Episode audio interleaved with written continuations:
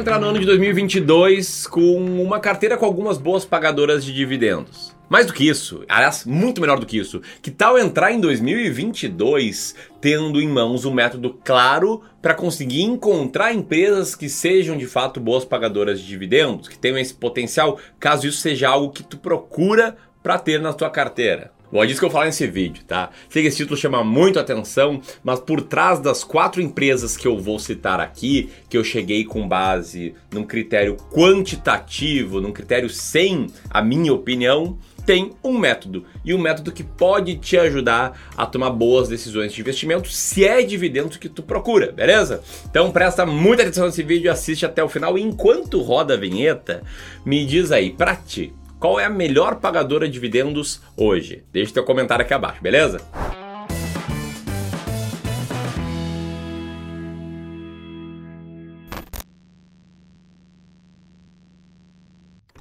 Bom, deixa eu começar aqui com a primeira, tá? A primeira empresa que eu quero citar aqui é a Telefônica Brasil, empresa de código VIVT3. É uma empresa do grupo Telefônica, um dos principais conglomerados de comunicação do mundo que certamente você conhece ou até mesmo usa os serviços da Vivo. Por que eu estou citando a Telefônica aqui? Tá? citando porque a Telefônica tem atualmente um cash yield de 6,56%. E aí, se você é novo aqui no canal, se você nunca assistiu algum vídeo meu sobre dividendos, você vai se perguntar, cara, o que, que é cash yield? De onde é que tu tirou a Telefônica? O que, que de fato faz ela ser uma boa pagadora de dividendos citada aqui? É só olhar o dividendo? Como é que funciona isso aí? Bom, para explicar como é que funciona, eu preciso te explicar como é que a maioria das pessoas que, sobretudo, estão começando, dando os primeiros passos, ali no primeiro, segundo ano de investimento na bolsa, fazem ao investir em pagadoras de dividendos. E eu vejo aqui dois erros, três erros na verdade, muito grandes, tá? Primeiro erro, as pessoas vão lá, entram num site que tem alguma lista de ações, tipo um Status Invest, um Invest Site da vida, e procuram por maior para menor dividend yield. Deu lá, vai ter umas empresas que vão ter uns dividend yields enormes, tal, coisa linda, né? Daí vai lá e compra essas empresas.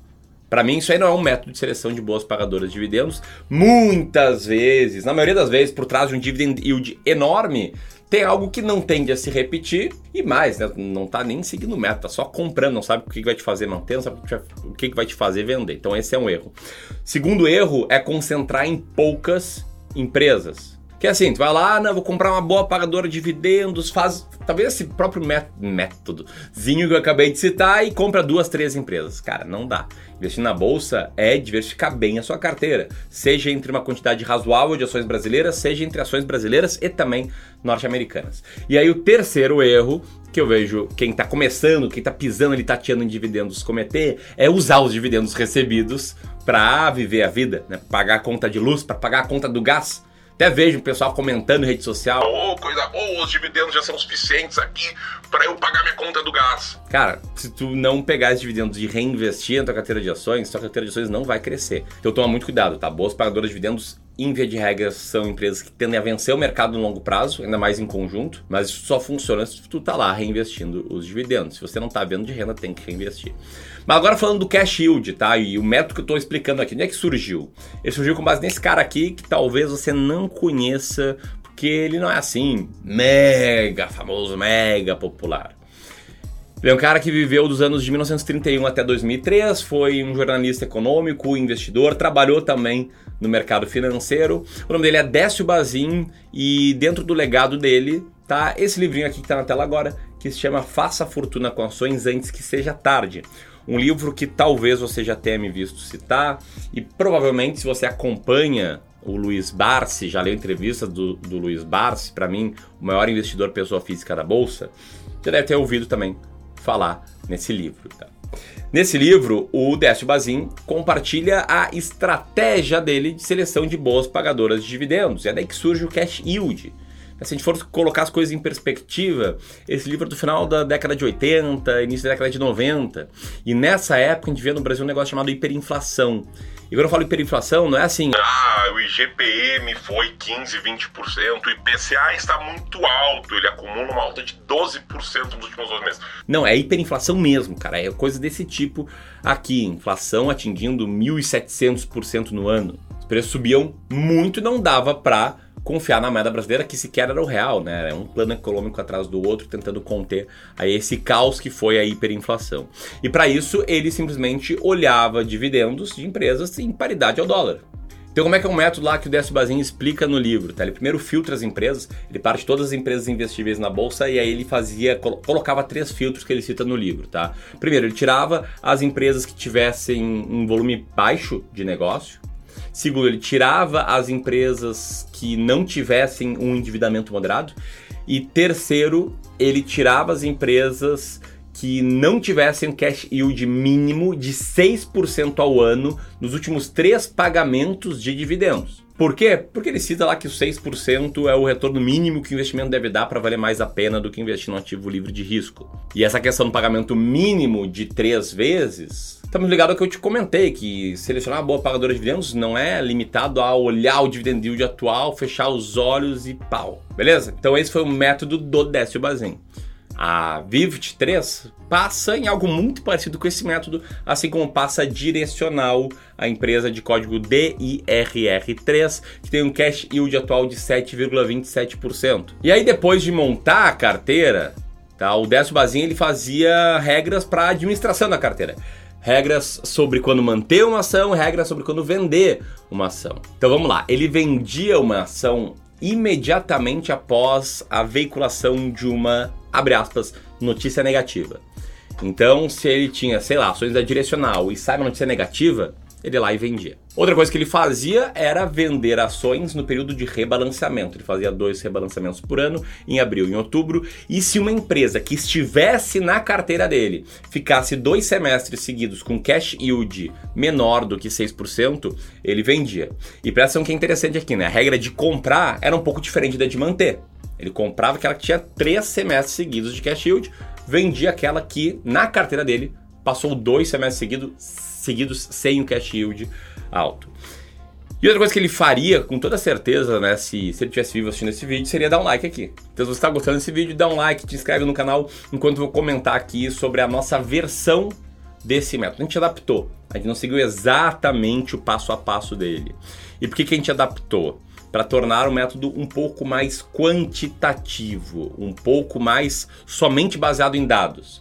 Então o que, que a gente fez? A gente tirou essa regra da notícia negativa porque, sendo bem franco, uma notícia ela pode ser interpretada por pessoas diferentes de formas diferentes.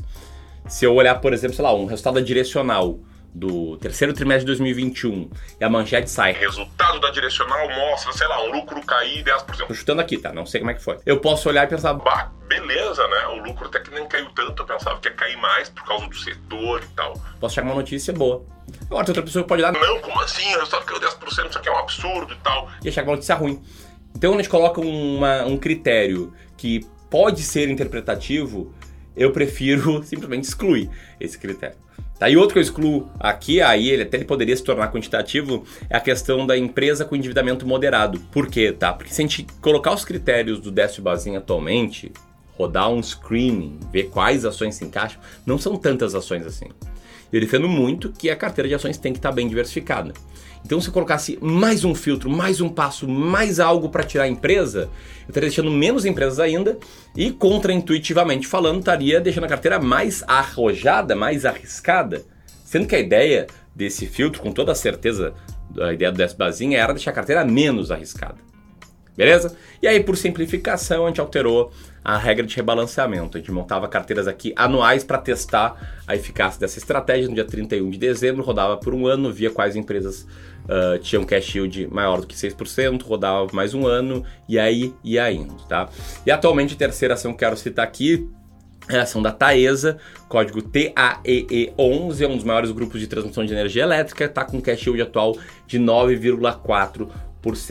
E um ponto importante sobre a Taesa que eu tenho ela em carteira, Tá? Tem que ser muito transparente aqui sobre isso. Eu não invisto procurando boas pagadoras de dividendos. Esse método aqui é bom, eu já vou te comprovar que ele é bom, mas eu tenho um outro método que eu explico em vídeos em que situações baratas, ou explico também em eventos e de forma mais aprofundada no meu treinamento Descomplicando o Mercado de Ações 2.0. Aliás, se você é aluno desse treinamento, comenta aqui um hashtag Bora Dobrar, que eu sei que tem muito aluno que segue os estudos aqui, segue nos acompanhando pelo YouTube, beleza?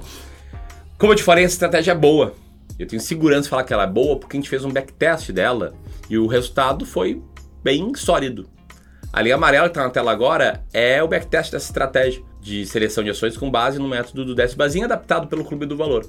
Podem ver que desde 1996 até hoje, a carteira foi bem melhor do que a média da Bolsa de Valores. Ela teve um retorno composto de 23% ao ano, com um risco praticamente igual ao do Ibovespa e fazendo aí os investidores terem um ganho bem interessante. É claro que é o teste, não teve custo envolvido, não teve imposto de renda, mas ainda assim a diferença em relação ao Ibovespa é muito grande, né? Bom, e antes de entrar aqui na última ação que eu quero citar, eu quero te convidar para refletir sobre qual que é o maior benefício de investir com base nesse método. Será que são os dividendos? Será que é a previsibilidade de receita que você vai ter, que é uma derivada né, do recebimento de dividendos? Cara, eu não acho, tá? Eu acho mesmo. Eu acho que a maior, o maior benefício é que dá tranquilidade em saber o que fazer.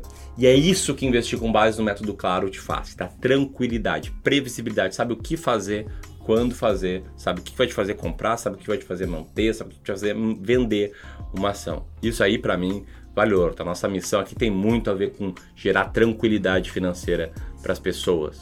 E tem um jeito que a gente gera tranquilidade financeira que é com os nossos serviços de wealth management e de consultoria. Se você quiser conhecer eles, vou deixar um link aqui para um formulário. Você pode preencher esse formulário de aplicação e também a gente vai entrar em contato contigo, combinado? Quando você vai preenchendo, deixa eu falar aqui da última ação, que é uma empresa que se dedica à produção, comercialização, importação e exportação de máquinas, ferramentas e máquinas para processamento de plástico, que está com um cash yield de 12%, cash yield muito alto.